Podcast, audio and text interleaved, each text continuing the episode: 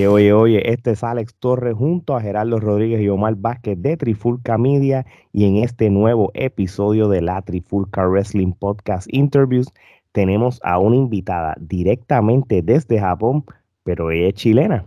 Ella actualmente es parte de la empresa de lucha libre japonesa Pure J y fue hasta en un momento dado, y ella nos aclarará, nos dirá si todavía lo es, pero fue la Princess of Pro Wrestling o la Pop Champion, por decirlo así, donde lo defendió el título varias veces, según las investigaciones que yo hice y vi las fotos, videos y todo. Así que sin más preámbulo, de Chile para el mundo, a Cari, un aplauso. Bienvenida, gracias por nuestra invitación. No, muchas gracias a ustedes por la invitación, siempre agradezco mucho que me inviten y y la, buena onda, de verdad, muchas gracias. No, gracias a ti. De hecho, este, nosotros entre el 2020 que empezamos a hacer la entrevista y el 2021 hemos entrevistado a muchos eh, chilenos y, desde ese momento nos ha encantado lo que es el, producto de la lucha libre chilena y, realmente que, no tiene nada que envidiarle a, a otros países latinoamericanos.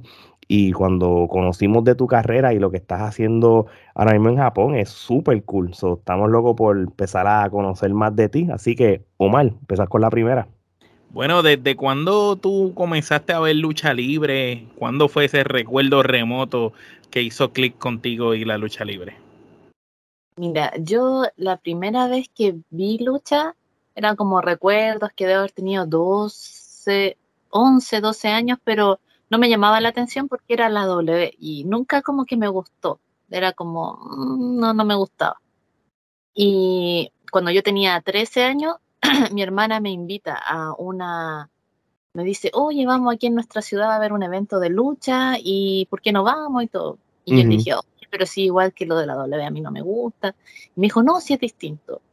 Y fui y claro, era más apegado como al estilo de la lucha mexicana, harto llaveteo, harto Mozart, y yo así como, esto no se parece a esto de la W, es como mucho más entretenido, así. Y ahí fue cuando, ahí realmente me empezó a gustar la lucha libre, recién. Oye, antes que Gerardo vaya con la segunda pregunta, cuando dices que, que cuando viste la Luis no te llamó la atención, ¿o tú? ¿Qué era lo que a ti no te Porque mucha gente, ¿sabes, lo que te, ¿sabes por qué te lo pregunto? Porque muchas personas eh, que hemos entrevistado dicen que cuando vi la Luis ahí fue que me empezó a gustar la lucha libre. Pero tú lo viste, tú lo viste y fue todo lo contrario. ¿Qué fue lo que pasó?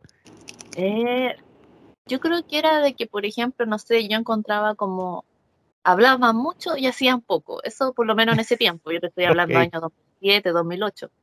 Eh, porque claro, a mí me decían que del 2000 hacia atrás la W era muy distinta. Oh, sí, por mucho, por mucho. comenzaste a ver la, época mala, la, peor época. No te culpo, no te culpo. Mucho, mucho sketch, mucho hablar, y yo decía, ya, ¿y cuándo van a luchar? Y era como así, las luchas cortitas, y yo así como... Entonces ahí como que eso fue lo que no, nunca me, me enganchó, la verdad. No, que sí, interesante. Y es la verdad porque la pusieron tres horas. De las tres horas parecía una novela de televisión de las historias y todo, pero siempre las han habido, pero para ese tiempo era demasiado largo la, la, la, la, historia antes de ejecutar las luchas. Pero sí, te entiendo, estamos de acuerdo contigo que te haya sentido así. Gerardo. Bueno, este, entonces cuando empezaste a consumir ese producto local de, de lucha libre, eh, ¿quiénes fueron los luchadores que llamaron tu atención? ¿De qué luchadores te volviste fanática? Eh, ahí estaba un luchador que se llamaba Vortex, eh, que obviamente fue mi amigo, que era como el que la llevaba en esa agrupación. Eh, y después llegó otro luchador, como que se había salido un tiempo y había regresado, que se llamaba Super Hanso. Y él fue como el que más me llamó la atención porque él tenía como un, bueno, su vestimenta era como ninja, y su estilo era ya muy distinto a los demás, era ya como más patada, como arte marcial. Y ahí fue como, mm, qué, qué, diferente. Y ahí también yo le pregunté a Bortel, le dije, oye, yo como que vi esto y la verdad es que me gustaría hacerlo en el ring, puedo entrenar. Y él me dijo, sí, no habría problema. Interesante. So, entonces, eh, todo esto fue, este, todo esto que tú estás contando fue cuando empezaste a ir a eventos de lucha libre localmente allá en Chile, ¿verdad? No, ok, este, y, esa era una de las preguntas que te iba a hacer, pero ya la contestaste adelantadamente.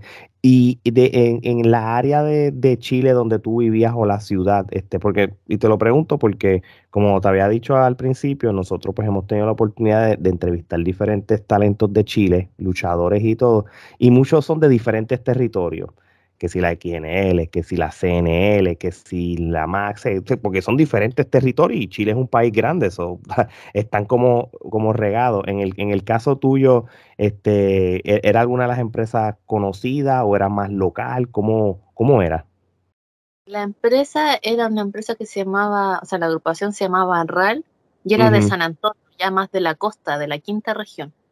Y esa empresa, el, la Vortex, era el hijo de Ángel Blanco. Ángel Blanco era cuando en los años 70, 60 hacían los Titanes del Ring aquí en, en Chile. O sea, oh, ok. Sí, sí, sí. Interesante. Entonces era muy apegado a eso. Era, por eso ellos tenían como esa técnica, porque los Titanes del Ring habían tenido la oportunidad de estar con mexicanos, entonces estaba eso ahí. Y, y claro, nosotros éramos de ahí, de la quinta región, entonces como Santiago, todo eso yo como que nunca tuve mucho que ver, la verdad. No, ok, muy bien. Omar. Mencionaste tu interés, ¿verdad? Que por, por ver la lucha libre de, en las carteleras fue como quien dice que tú dices, ok, yo quiero ser luchadora. Entonces ya cuando decides ser luchadora, eh, háblanos de cómo fue esa decisión, cómo la asimilaron tus padres, de, de tú decir, mira, ¿sabes qué? Eso que yo veo allí, yo quiero estar en eso y, y cómo te fue al cambiar a esa decisión. Eh, bueno, igual yo en ese momento tenía 14 años. Wow. Y, la, y claro, en esa agrupación habían habido mujeres, pero a veces se iban, volvían, y en ese momento no había nadie. Entonces en ese momento iba a ser yo la única mujer y, ellos me dijeron, no, no hay problema, pero mi papá así como, oye, pero puro hombre. y así que él por lo menos dos o tres veces me acompañó así a las tres, cuatro horas de entrenamiento y miró y todo estaba ahí así como, no sé, un guardia. Así, así, mirando, mirando. pero ahí como que él, como que, ah, no, en realidad como que está bien, la cuidan y todo, entonces a ella él como que me dejó, pero la verdad que obviamente igual lo veía como que era un hobby nomás, no lo veía como algo que en, realidad, bueno, yo tampoco lo hubiera visto como que iba a ser algo realmente profesional en el futuro, pero mi papá era así como, ah, bueno, algo de la adolescencia, se le va a quitar. vamos, vamos, a llevarla, que no sé qué, para que después no digan, pero... Para que no digan que no la apoyamos. estoy seguro que se le va a quitar. Interesante, Gerardo. Bueno, este mencionaste pues que empezaste a entrenar con la agrupación y eso. Este, ¿cómo fueron esos primeros entrenamientos? ¿Quiénes fueron tus primeros maestros? Eh, mi primer maestro fue Vortex, que era el, al que yo al principio más admiré. Y claro, lo primero era ya dar, eh, hacer maroma y, y caída, pero caída así de lo más básico, ni siquiera como de altura, ahí, como la base, levantar la espalda y todo.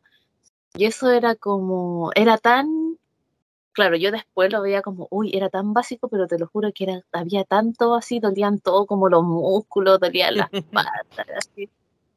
Y, y no, los primeros entrenamientos fueron con él y después ya se iba como derivando, otros iban ayudando y así. ¿Pensaste en algún momento como eh, de, dejar de entrenar, como que los entrenamientos eran tan fuertes que tú dijiste, esto no es para mí, o, o siempre dijiste, olvídate, aunque sea fuerte, quiero seguir dándole? Sí, nunca, nunca pensé en, abandonarlo, la verdad. Muy bien. Oye, ya nos contaste cómo fueron esos primeros entrenamientos y, y, ese contexto de cuando decides ser luchadora. Pasando, mm, no sé si semanas o meses después, tú nos dirás ¿Cuál fue tu, cómo fue esa primera lucha que tuviste en tu carrera? Eh, la primera lucha, bueno, la primera yo salí acompañando, entonces lo primero fue una intervención, me acuerdo. Ok, ok. Porque yo salía acompañando a Super Hanso, que era como ninja, entonces en una, eh, un luchador le saca la máscara, entonces yo voy corriendo y le tiro otra máscara, entonces nadie la alcanza a ver y yo le pego con un palo a borde. Esa fue como mi primera como eh, aparición. Y después me acuerdo que tuve mm, también unas luchas, unas intervenciones, pero en realidad como todo, todo deben haber sido no más de tres luchas. No, ok. ¿Y, y el nombre de Akari es un nombre que utilizaste desde el día uno? Sí, sí, como salía acompañando a este ninja, yo decía, ya, yo también voy a ser como ninja japonesa, ya vamos a empezar a buscar nombres. Y busqué, busqué, busqué. Y era como, no, este siempre lo veo en los animes, este también. Pero cuando vi a Kari, yo dije, uy, este nunca lo he escuchado y es como bonito y es como fácil. Ya, y ahí quedó así. No, y, y, y, el nombre está súper cool porque, vamos a ser realistas, son, son pocos, vamos a decir, los, los luchadores o luchadoras latinas que usan nombres quizás japoneses, este, como el que utilizaste. O prácticamente en estos momentos, que sepa yo, tú eres la única que tienes un nombre así, tú sabes. Nosotros vemos y consumimos diferentes eh, países de la lucha libre y, y, e, eres única. hay muchos cuervos, muchos payasos, muchas cosas, pero hay una sola cara y que eso está súper, súper cool. Este, Omar. Antes de hablar de tu carrera en Japón, ¿verdad? Y cómo llegaste allá, cuéntanos sobre tu corrida en la lucha libre chilena. Nos comentaste que comenzaste de acompañante, este, luego cuando esa transición de acompañante a luchadora, este, cómo te fue en ese proceso y tu corrida en, en las diferentes empresas o si solamente estuviste en una en Chile como tal antes a Japón. Eh, yo, claro, el primero fue intervención, después fueron, claro, ya después llegaron eh, otras chicas más, ya éramos como tres, y ahí, claro, hicimos como, a veces había en Royal, Battle Royal, y ahí como, ah, nos metíamos, después que una lucha de tres y así, pero yo, bueno, todavía me pasa, pero yo veía mi lucha y era así como, ay, no, no, no, no, me falta mucho, no, la verdad, no, no estoy bien. Y, y así fueron dos, como dos luchas en la, en la agrupación que yo estaba en San Antonio. Y de ahí nos invitaron a una agrupación en Santiago que se llamaba MCL. Eso era como en el año 2010, 2011, por ahí. Y claro, y ahí luché y esa fue mi última lucha. Max, en... Max lucha libre, yo, yo, creo, algo así. Ah, no, era, era otra empresa porque era en Santiago. La de Max ah, okay. está... Pero no, okay. una empresa que ya no existe. Una agrupación que ya no existe. Entonces yo fui y ahí ya luché y todo. Me acuerdo que era yo en tal con Juliet versus la Asumi se llamaba y la Dark Angel.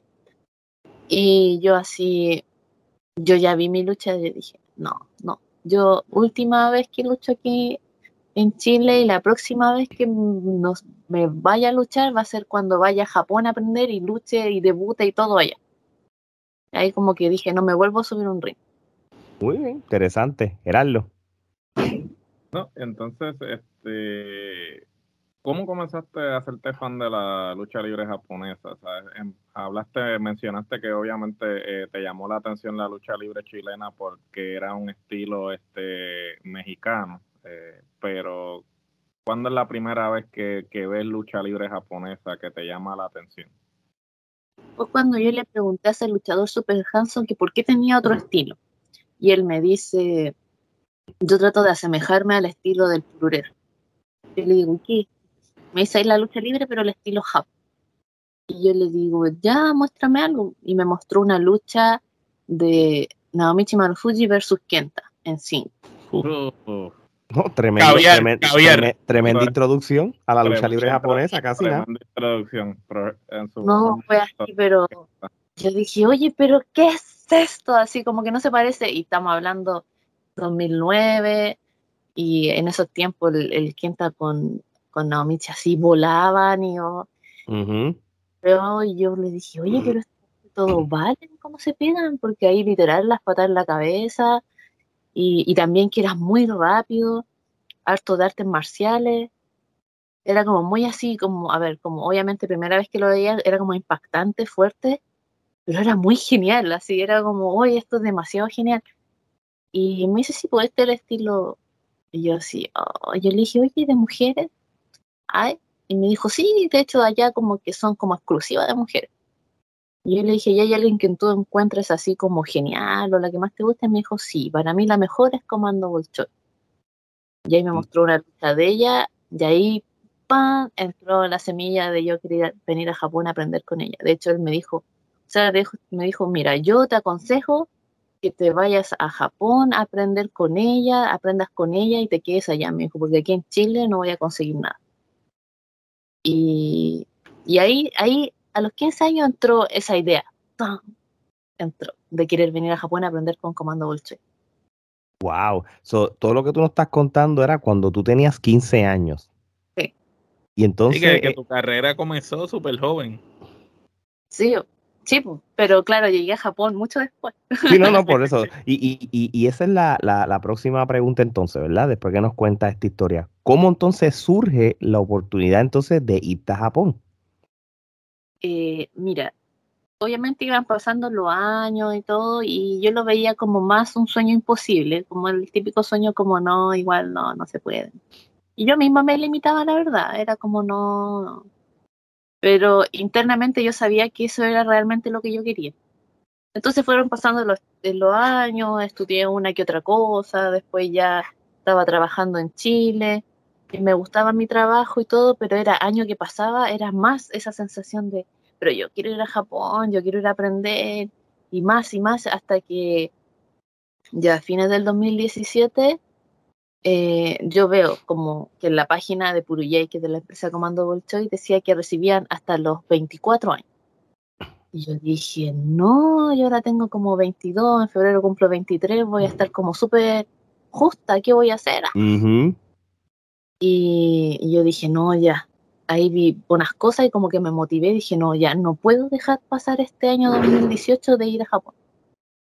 Y, y le envié un mensaje a Comando Bolsillo y le dije, hoy me gustaría ir y todo, aprender con usted. Y los japoneses no estaban muy comunicativos por redes sociales. Entonces como que me dijo, sí, eres bienvenido. Como que eso fue lo único que me dijo. y, y, yo le dije, tengo que pagar algo y todo, y era como, me mandaba un like, así como... sí, como que... Como... emoji, emoji. Yo, yo me tomé eso como, sí, te aceptamos y todo. Y, y, yo no, o sea, de Chile, que es ultra largo, yo conozco el puro centro y nunca salido, había salido al extranjero, nada, no sé inglés. En ese tiempo pensaba que sabía japonés, pero no sabía.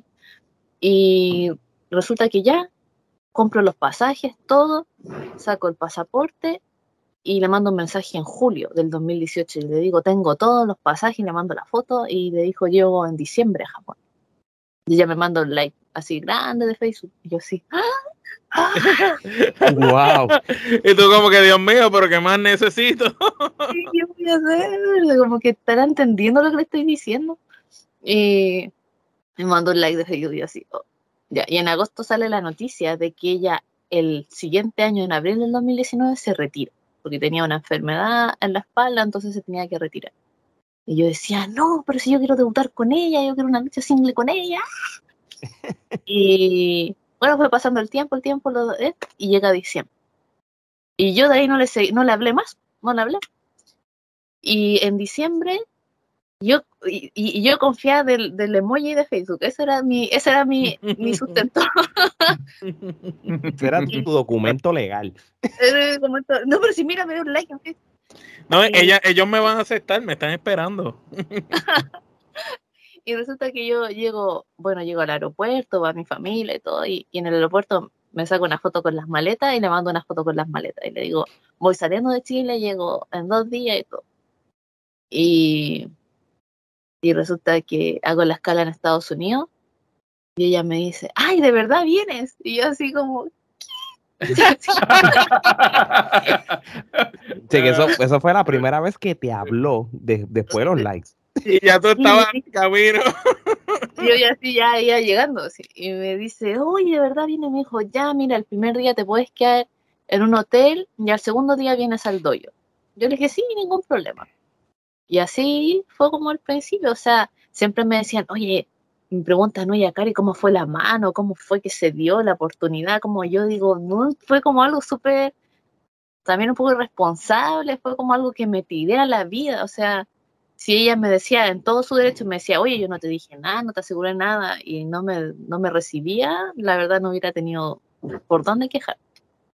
Sí, no, claro, pues sí, porque los likes se pueden empezar como que déjame salir del paso y darle like y ya y se acabó. tú sabes que lo que tú, todo lo que tú nos estás contando, de verdad, eso es de valiente. Eh, yo no me atrevería a tirarme la misión que tú te tiraste, porque no es que a un país de un idioma distinto que no conoces, una cultura totalmente opuesta, tú sabes, es difícil. Al otro lado porque conocemos montones de luchadores de Chile que van para Orlando, para Nueva York. O para México, como Stephanie Baker, Stephanie Baker se fue para México y la pasó mal también al principio porque se fue así a lo loco. Pero por lo menos estaba en las Américas y podías hablar español, pero en el caso tuyo tú estabas diciendo que no hablabas inglés tampoco en el momento. Me imagino que estaba, tú tenías el Google Translate a todo vapor. Sí, sí, ahí. Ya, puerta, puerta. Eso sí, diantre, qué clase de misión, de verdad que, te admiro, de verdad que sí, Omar. Eh, háblanos de el choque cultural al tú llegar a Japón, eh, los entrenamientos allá versus los entrenamientos que ya tú habías cogido, cómo fue esa diferencia y cómo te sentiste y te acoplaste a ese nuevo sistema. La diferencia ahora también. También la diferencia ahora que cuando llegaste lo más seguro estás muerta cansada. Bueno, que como ahora, como ahora mismo, allá es el mediodía y aquí se está acabando el día. Exacto. Sí, yo me acuerdo que cuando recién llegué era así como me, despertaba como a las 5 de la mañana, así como. Aparte que aquí en Japón a las 4 y media de la mañana ya se amanece y sale el sol. ¡Wow! Entonces yo así. Y claro, fue como una semana de acostumbrarme. Después ya me acostumbré. Pero, mira, los entrenamientos, yo cuando ya tuve mi última lucha en Chile, eh, de hecho, mi última lucha en Chile fue con Stephanie Baker, pues si nosotros estábamos en la misma agrupación, estábamos, vivíamos en, San Antonio, éramos todos de lo mismo. Oye, qué cosa más cool, qué cosa más cool ese dato. Nosotros la entrevistamos también a ella, qué bueno. Saludos a, Stephanie. Eh, claro, yo había terminado esa lucha, pero yo igual seguía entrenando y seguía entrenando con Super Hanso, que era el que tenía como ese estilo Japón. Entonces, aunque él nunca había venido a Japón ni nada, él tenía mucho conocimiento sobre eso. Yo creo que era claro, estudiaba y todo. Y claro, cuando yo vine a Japón, claro, yo venía, hoy, ¿cómo será? Pero claro, no fue tanto el choque porque eran muchas cosas que él ya me había enseñado. Entonces, como él tenía como ese apego, entonces no fue tan fuerte el choque más allá como yo creo que la que acá en Japón se cae de lado, como la caída de judo, creo que fue como eso, pero lo, lo aprendí rápido. Pero lo demás fue como que se fue dando muy, muy rápido y muy fácil. Entonces, la verdad que en ese, en ese como de entrenamiento no, no fue tanto el choque, la verdad, por suerte. no, ok. Heraldo. Bueno, este, luego de que pues eh, llegas a Japón, este, te empiezas a acostumbrar a acoplar a ese choque cultural y todo, este, ¿cómo fueron esas primeras luchas en Japón? De mi primera lucha fue que yo debuté con Comando Bolshoi. Y esa era la penúltima lucha de ella. O sea, yo luché con ella y a la semana siguiente ella se retiró. Entonces fue como, ¡guau! Yo estaba así cuando sonaba su canción y yo estaba ahí en la esquina parada y era como tan, uy, de verdad estoy cumpliendo esto, era como te lo juro que ni me lo creí. Y, y después fue como ya, como que yo entrené cuatro meses para debutar aquí en Japón, porque me tenían contra el tiempo para poder alcanzar a debutar con ella. Entonces, claro, eso se fue, se fue como, se hizo largo, después se hizo corto, fue rápido, pero te lo juro que después, cuando después que debuté, fue como un pestañeo que todo se fue dando así, rápido, rápido, rápido, rápido. Y, y no, sabes que ha sido como una súper buena como experiencia. Las japonesas, como a pesar de que yo soy extranjera, como que no hacen diferencia, porque como ven que yo llegué a Japón y aprender con ellas desde cero, entonces eso como que lo valoran y lo respetan mucho. Qué bueno. Fíjate, y y, y, entonces eso es importante lo que tú dices, porque entonces cuando tú llegaste allá, ¿verdad? Vamos a llamar que tú eres la extranjera, ¿verdad? Para efecto, eh, eh, eh, este grupo de luchadoras te hicieron sentir como en casa desde el primer día, ¿no? Este, que, que, en ese sentido eso es lo que te hizo sentirte cómoda a ti y en, los entrenamientos, las luchas y todo. y, en cierto sentido es bueno porque entonces yo estoy bien seguro de que al principio extrañabas Chile y te daba el homesick y todas esas cosas, pero por lo menos tuviste ese grupo de muchachas que te hicieron sentir como en casa. Sí, totalmente. De hecho, yo después, claro, cuando le, dije a Comando Bolshoi, ¿y por qué me mandaba puro like y cosas así? Ella me decía, es que, ¿sabes qué? De verdad que no te creí. Me decía, no, mucha gente me dice, no, yo voy a ir a aprender, yo quiero ir para allá, pero nunca vienen, entonces yo dije, ah, bueno, será una más. Pero de que tú vinieras y todo, me dijo, para mí impresionante que una persona venga del otro lado del mundo porque quiere aprender conmigo, entonces eso es como, me, decía, me deja en shock, no lo, es como, no, me lo merezco, como que no, no se lo creía. Entonces, por lo mismo ella me protege y me era como, claro, porque si lo vemos como nos ponemos en su lugar, igual es genial que venga una persona del otro lado del mundo porque te encuentra genial y quiere aprender contigo y todo. Entonces, de ahí, claro, ahí fue como que todas me protegieron y siempre me, me trataron muy bien. Ok. Este, actualmente, ¿verdad? Eh, eres parte entonces de, de, lo podemos llamar la empresa Pure J, ¿verdad? Este, este, esta empresa como tal no lleva tanto tiempo en, en, Japón. Yo estaba leyendo que posiblemente, me puedo equivocar, más o menos se fundó como para el 2017. claro, claro. que es una empresa... Era otra empresa se llamaba JWP. Ok, entonces después se cambiaron entonces al, al 2010, en el 2017. Y, y, y, esta empresa, eh, por ejemplo, nosotros este, consumimos y vemos lucha libre mundial, nosotros no nos limitamos a lo que es WWE y AEW nada más, tenemos conocimiento de, de, de, de varios territorios y empresas de Japón que es de mujeres nada más. Y, y, y como Pure J también en específico, este, ¿cómo, ¿Cómo te va entonces allí como tal, en Pure J como tal? Este, si tú tienes este, como hay otras empresas de lucha libre japonesa de mujeres, si, si Pure J es una empresa que, te quieres quedar allí, o, esto es el primer paso a, ir a futuras empresas, sea japonesa o de otras partes del mundo, de mujeres nada más. Eh, mira, por lo menos a mí como mi meta es netamente quedarme en esta empresa porque para mí es como una forma de agradecer todo lo que hicieron Y, y claro, mi, mi, idea es quedarme y ayudar a crecer más la empresa. Esa es como mi meta. Ok. La lealtad. Yo me fuera de y tendría que pasar algo muy malo, algo muy desagradable para que yo me fuera.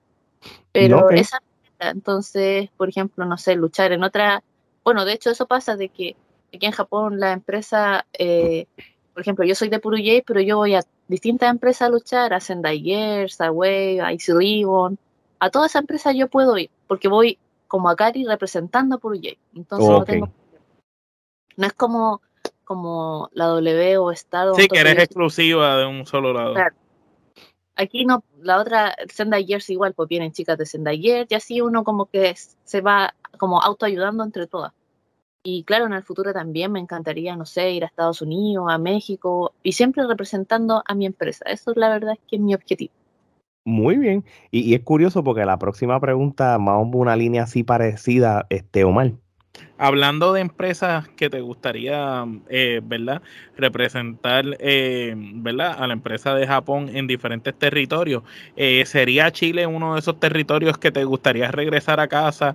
Quizás ahora que la lucha libre en Chile está en un buen momento y hay tantas luchadoras como Catalina, Roma, Satara, Nikki, que tú podrías llegar allá representando ahora como que mira, me fui de aquí, llegué acá, soy esta persona ahora y vuelvo para acá, pero representando a, Japón. O, o, no estaría en tus planes? No, la verdad es que a mí no me llama la atención luchar en Chile, sobre todo mm, es que en Chile es muy complicado el tema porque en Chile es muy no sé si entienden como, como del amiguismo. O sea, si tú eres amigo mío, yo te invito a mi agrupación, pero si no nos llevamos bien, yo no te invito. Eh, Entonces, como sí, acá nosotros los puertorriqueños decimos el panismo. Eh, que el que tiene padrino, el, que, tiene, padrino se bautiza, dicen. y, el que, y el que tiene amigos, pues mira, vente tú para acá y olvídate de los demás y excluyen mucha gente que tiene mucho talento. Y estamos identificados contigo porque desde el punto de vista de nuestra plataforma, nosotros somos tres, somos tres puertorriqueños este, que, que al principio sentimos eso que tú nos estás contando también desde el punto de vista del medio, de los del media. todavía, eh, todavía mismo. Todavía lo sentimos. Nadie, todavía nadie es profeta en su propia tierra, dicen. O sea, así hasta cierto punto tienes que darte a conocer afuera para que te reconozcan en, tu, en tu propio país muchas veces. Es desafortunado, pero es una realidad. Y, y, qué pena, Cari, porque de acuerdo a lo que tú nos estás diciendo, en un, en un mundo perfecto, ¿verdad? que, que, que tú eres una persona que, que, ya tú estás en el otro lado del mundo haciendo lo que a ti te gusta, en cual no a todo el mundo tiene esa dicha oportunidad que tú tienes. Yo creo que mínimo, yo en Chile, yo siendo promotor, yo te busco y, y, y te, y te traigo con, bombas y platillos como que mira quién está aquí. Pero pues ya, ya nos explicaste entonces. Oye, es como todo lo contrario. Eh, en Chile, de hecho, casi que no se habla de mí, como que un poco como que yo, como que no existo. Entonces, ¿por qué? Porque netamente yo no soy, como yo no tuve relación con la gente de Santiago y todo eso, tampoco como que hice amistad, nada, porque yo era de otra ciudad y después también, obviamente, que se hablaba mal de aquí, que de allá, entonces tampoco me interesó tener relación. Entonces, yo no soy amiga como de ninguno de los luchadores actuales que está allá. Entonces, como que no haya esa conexión, como que incomoda un poco. Porque claro, yo no. Culpo. Ay, que este luchador es genial. No, porque yo no tengo relación y tampoco me interesa tenerla. Entonces, por eso es como ah, la caridad y no sé, como que, oye, la caridad, no sé, y como que todo, como que no sé. Entonces, pero, y de hecho, siento que tengo más fan como de, que me ha pasado de México, siento que yo nunca he luchado en México, que de Chile. Tengo mucho más apoyo de allá. Pero a nosotros nos pasa igual. Y el, yo creo que también es la cultura. El, este, México, obviamente la, la lucha libre es una religión, por decirlo así, y hay mucho conocedor de la lucha libre que no se que se que no se quedan solamente con México, ellos estudian la lucha libre mundial, por eso es que yo entiendo que, que saben de ti y ellos buscan mundialmente quiénes son los latinos y quiénes son los la lucha libre mexicana también y la lucha libre japonesa de alguna forma u otra siempre han tenido un lazo ah. bien estrecho, ¿no? Este lo que es pues obviamente el Consejo Mundial de Lucha con las alianzas que hacía con New Japan y, y, con el Japan cuando y con el Japan también, realmente la lucha libre mexicana y sí por lo mismo de lo tradicional que es, o sea, ellos son bien nacionalistas en ese aspecto, ellos protegen mucho este, su industria y tanto Japón como México no han dejado que extranjeros vengan a, usurpar ¿no? lo que es la cultura el, de respectiva, ¿no? yo creo que en ese aspecto hay respeto. ¿eh? De hecho, acá en Japón yo hice tag con Dalis la Caribeña, como en el 2019. Oh, qué cool. Entonces era como, hoy cómo se dan esas colecciones. Así es. Bueno, nada, ya, ya la gente que nos escucha de Chile, la eh, aquí hay una chilena representándolo en Japón, así que tomen notas, por favor, no sean ignorantes. que tiene un vayan, talento brutal. Vayan a YouTube y vean las luchas, que es mejor que muchas otras. Así que ya con eso. Antes de irnos a la segunda parte, de, tenemos unas preguntas, pero tú como fan de la lucha libre, este, por eso cuando hice la presentación hablé de que tú eras la campeona pop. ¿Eres todavía la campeona pop o ya no? Ya no. Ok, por, eso, por eso fue que al principio dije, no estoy seguro, pero la voy a presentar como si no, viendo mi research vi que no, pero tú defendiste ese título como seis o siete veces. ¿Cómo, ¿Cómo fue que tú ganaste ese título y cómo te sentiste en tres años que llevas allí ganar un título por primera vez? Wow, ese cinturón es el cinturón junior. Yo fui la número 24 que, que lo tuvo.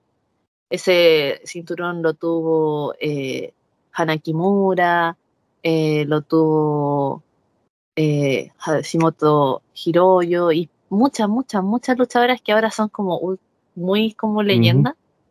En su principio de su carrera lo tuvieron, entonces para mí era como igual un peso, porque yo hice un torneo y yo gané ese cinturón en febrero del 2021. Entonces, claro, no, genial, tengo, gané un cinturón y todo, pero ya después yo teniéndolo, yo decía, no, es que este cinturón yo tengo que demostrar que que yo esto me lo gané con esfuerzo y todo y seguir manteniéndolo arriba. Esa era mi, mi meta. No que dijeran, ay, el cinturón se lo regalaron o algo así, no. Entonces, cada defensa, cada pelea por el cinturón, yo trataba de dar lo mejor que podía y esa fue como mi, lo que siempre quise hacer. Pero ese cinturón, eh, bueno, yo he sido la de las 24, yo he sido la que más veces lo defendió, que lo defendí siete veces. Y la No. única extranjera que lo tuvo. Lo Muy tenía. bien. Bueno, pues felicidades, de verdad. Qué, qué cool. Este, por eso fue que te pregunté, porque cuando hice el research en YouTube y todas esas cosas, vi que decía defensa 1, defensa 2, defensa 3, 4, 5. Tía, Esta mujer la ha defendido un montón de veces y ya entendemos por qué. Bueno, vamos ahora a lo que es una segunda ronda de preguntas, pero es más bien tú como fanática de la lucha libre, así que Omar empieza.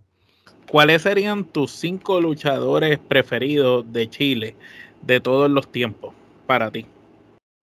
De Chile, mm, bueno, de Chile a mí me gustaba mucho, como decía, Borte, que era de mi, de mi agrupación, Super Hanso, Rebelde, me acuerdo había otro que se llamaba Zombie, eh, también el, el papá de Borte, que era el Ángel Blanco, también era muy bueno. Yo como por ese lado diría los cinco chilenos, podría decir. Muy bien. Muy bien, Gerardo. Ahora, por esa misma línea, ¿cuáles son tus cinco luchadores favoritos de Japón? O luchadoras. Eh, bueno, el número uno de nombre sería Naomichi Marufuji, que fue el primero que vi, soy muy fan de él. Eh, eh, Misawa, Kobashi, Uf, me voy por del hombre, Ogawa. eh, bueno, ahora como de joven podría decir como Kaito, Kiyomiya. De mujeres, la primera sería Comando Bolchoi, Meiko Satomura, Akira Hokuto, Nagayo. Por ese lado yo. Muy bien. Eh, y, y son, por lo menos, del, de, ha- hay varios que tú has mencionado que, que nosotros hemos hablado de ellos en el pasado cuando hacemos este podcast y, habla- y hacemos eh, episodios sobre New Japan y otras empresas, so, estamos bastante familiarizados y, y ahora sí.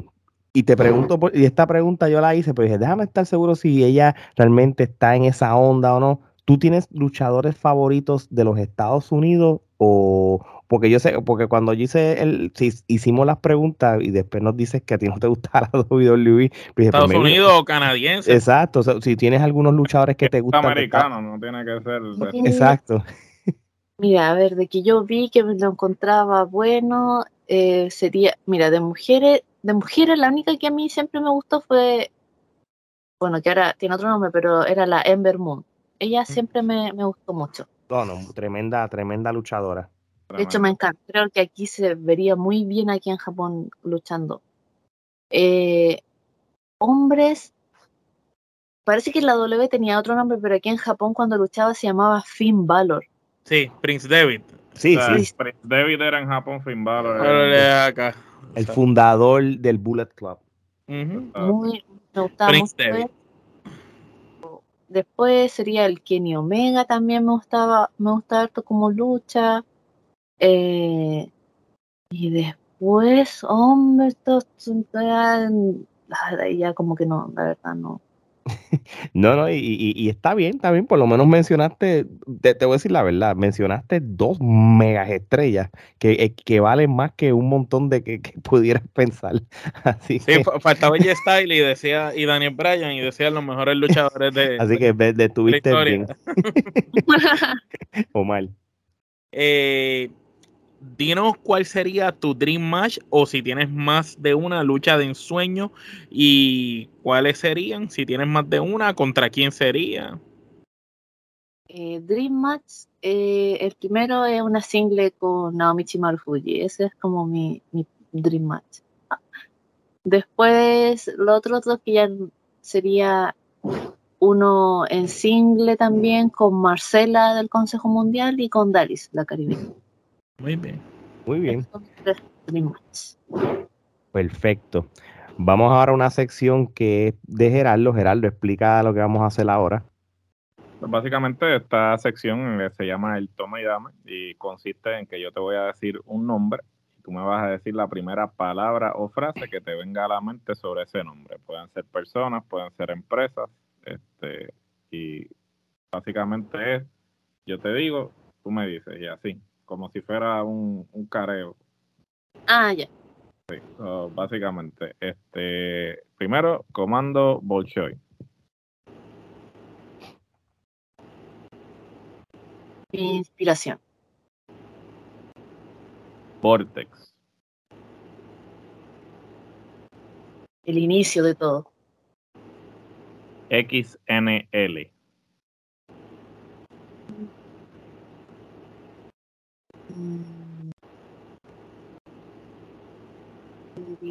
Poco recuerdo.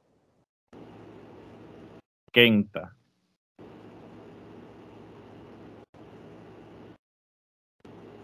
No diría, diría el príncipe de las patadas. New Japan Pro Wrestling.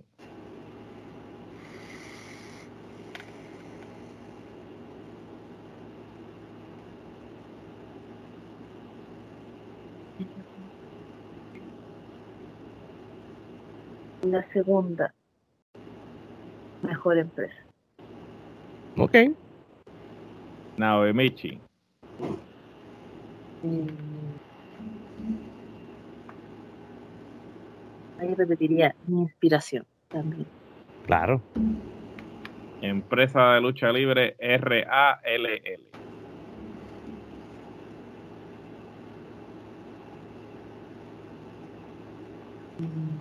Como Mi casa, mi inicio. Rijo. Ah, como si aquí en Japón kawaii, como tierno. Pro Wrestling Noah. y todo. Yoneyama. Como una hermana mayor. Dani Momo.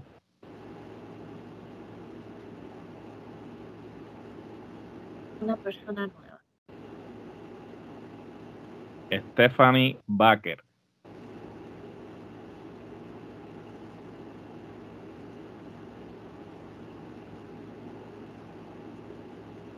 Ya conocidas y rivales.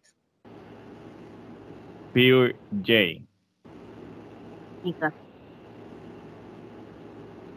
Y para culminar, Akari. Cami.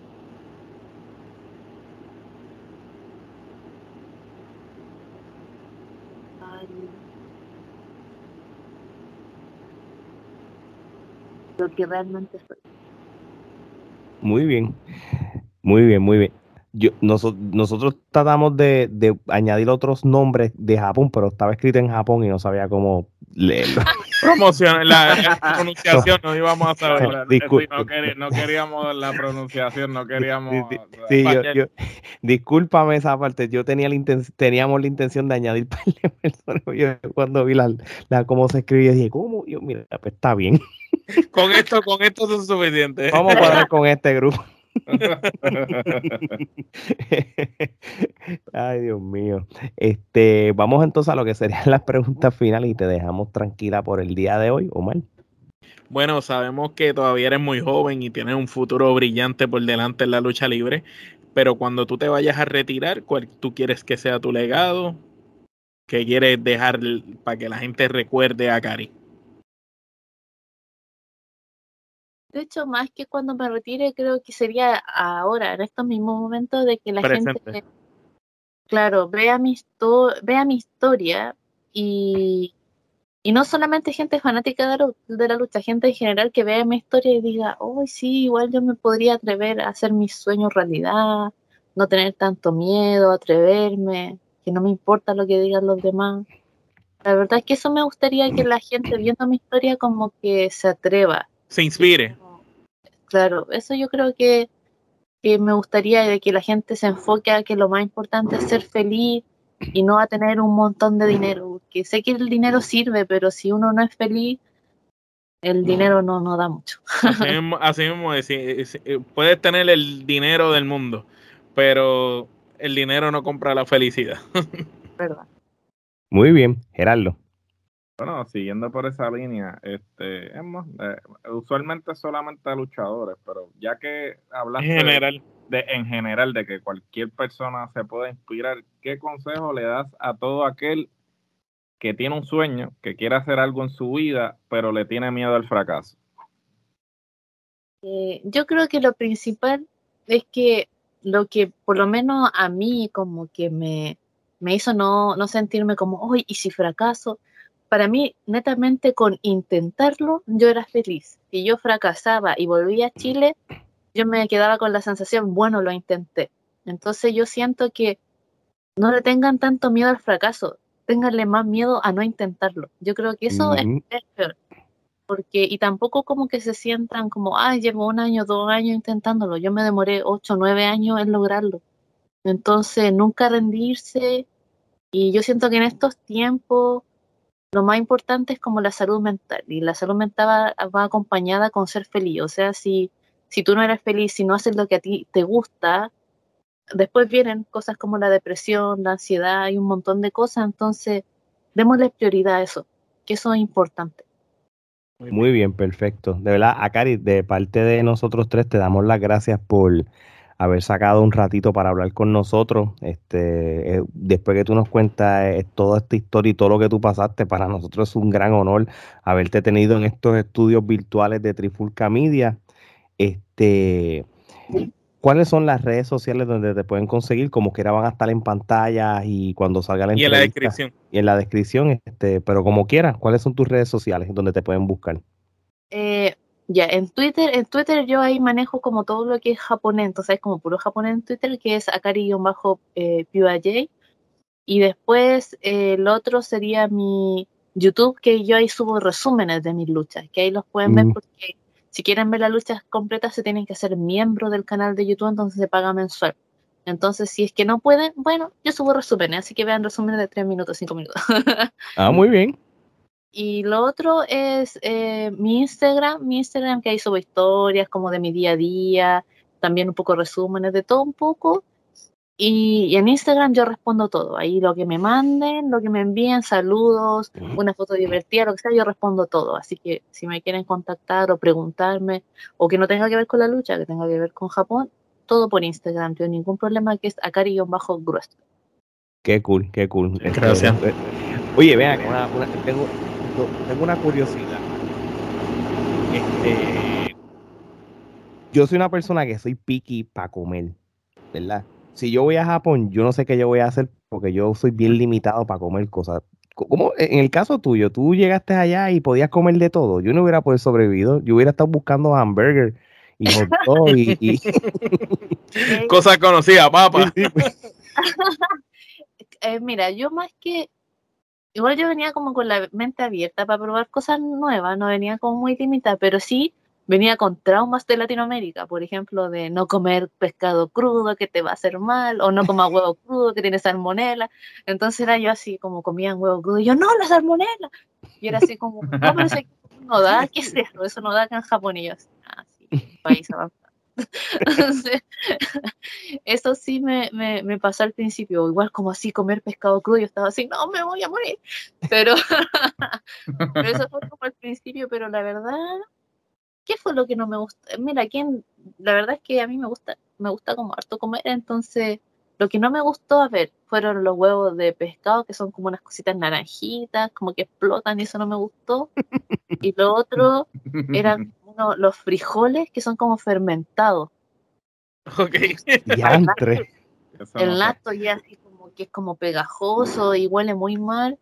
Y yo pensaba que eran frijoles como los de mi país, entonces yo dije, no, no voy a comer frijoles como en Y me dijeron, oye, ¿sabes que no se parece? yo, pero si son frijoles, y me dijeron, no, si lo capaz que no te guste. Y yo me los compré y fue así, ya lo revolví, fue así como, ¡Ah, no, esto es asqueroso! ¿Y, has visto y, has visto personas chilenas que vivan en Japón? Eh, sí, he visto como a dos, la verdad no mucho. He visto más, he conocido más gente como de México que vive aquí en Japón que de, que de Chile. Pero Sí, también he visto, pero claro, la, la gente igual viene como con la mente más como, ya, pero igual hay como cosas normales, tu, tu sándwich, no sé. Y no, no, yo llego allí cuando veo a los arcos de McDonald's, ¡ay, Dios mío, por fin! Anuncio no pagado. Ay, Dios mío. Bueno, Akari, este, otra vez, gracias por, por sacar un ratito para nosotros, la pasamos súper cool. Y mi gente, ya lo saben, si quieren también escuchar otros episodios así de divertidos como estos, vayan a nuestro canal de YouTube, donde ya pasamos más de mil suscriptores. Gracias a ustedes por, por su apoyo y donde nosotros somos súper eh, fuertes todos esos países latinoamericanos y del mundo que nos escuchan en formato audio de podcast, sigan este y, denle follow o subscribe a su podcast favorito. Nuestras redes sociales, eh, la Trifulca Media, están en todas TikTok, Instagram, Twitter y Facebook. También nos pueden conseguir por allí. Y ya lo saben, cuando tenemos a, a una chilena representando desde el otro lado del mundo, Japón, es sencillo, no somos regionales, así que de parte de Akari, Geraldo o María Alex, esto es hasta la próxima.